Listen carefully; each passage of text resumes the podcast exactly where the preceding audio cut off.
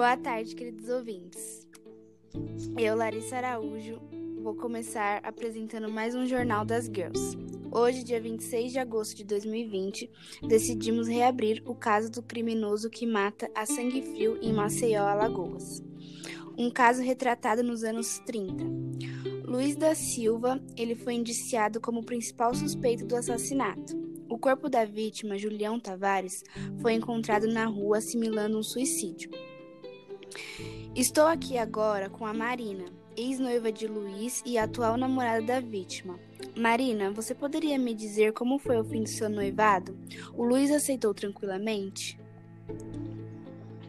Bom, é... o fim do meu noivado, para mim, pelo menos, foi bem normal. A gente não tava mais dando certo, mas eu acho que pro Luiz não foi tão bom assim, porque ele já tava com um certo pé atrás com o amigo dele, o Julião, e ele achava que a gente tava tendo um amoroso, mas falei para ele que não tava acontecendo nada, mas mesmo assim ele ficou umas paranoias.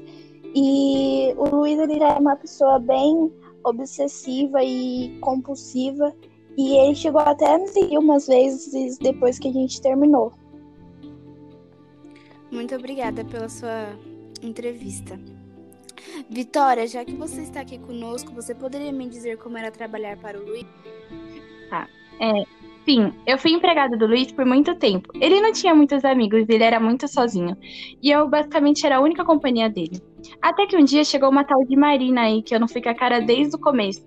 Porém, meu patrão, o Luiz, ficou fascinado e acabou tendo uma grande obsessão por ela.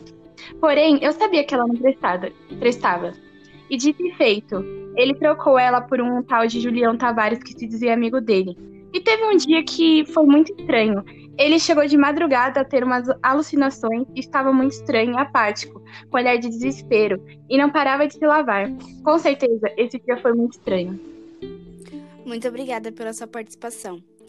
É, eu tive uma autorização dos policiais e agora aqui na delegacia eu vou entrevistar o Luiz. Luiz, eu queria saber como era a sua relação com o Julião. Sempre, se...